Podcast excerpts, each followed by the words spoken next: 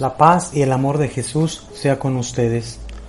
Hoy lunes 19 de octubre, en el Evangelio de Lucas nos muestra una situación donde un hombre le pide a Jesús que intervenga para que la herencia sea repartida equitativamente.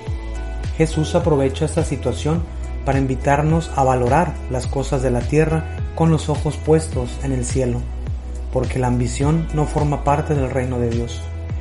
Jesús compara el reino de Dios con la parábola del hombre rico, que amplía sus graneros para guardar más riquezas.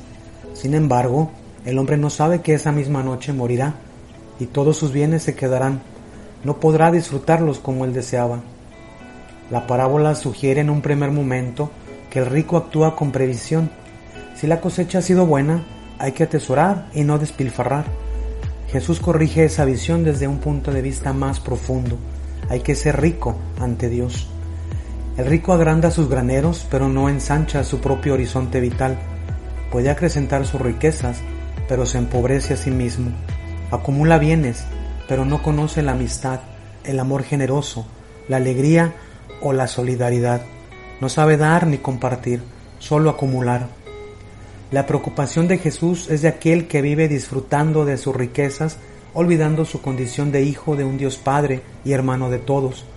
No podemos ser fieles a un Dios que busca justicia, solidaridad y fraternidad para todos y al mismo tiempo vivir pendientes de nuestros bienes y riquezas.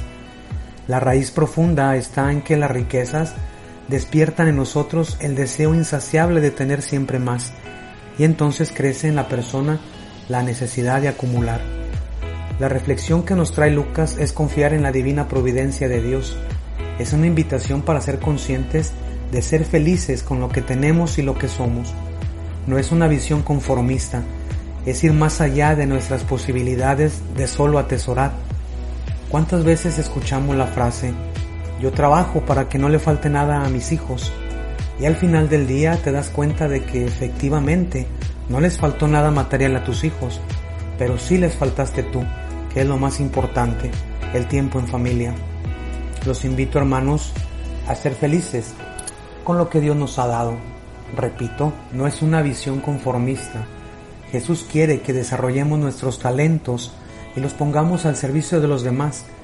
Es cambiar los paradigmas del solo tener o atesorar por la virtud de la generosidad y la solidaridad con el prójimo, porque cuando se mezcla la riqueza con la solidaridad, la generosidad y la alegría, nuestra vida cobra sentido Termino la reflexión con las palabras de San Atanasio.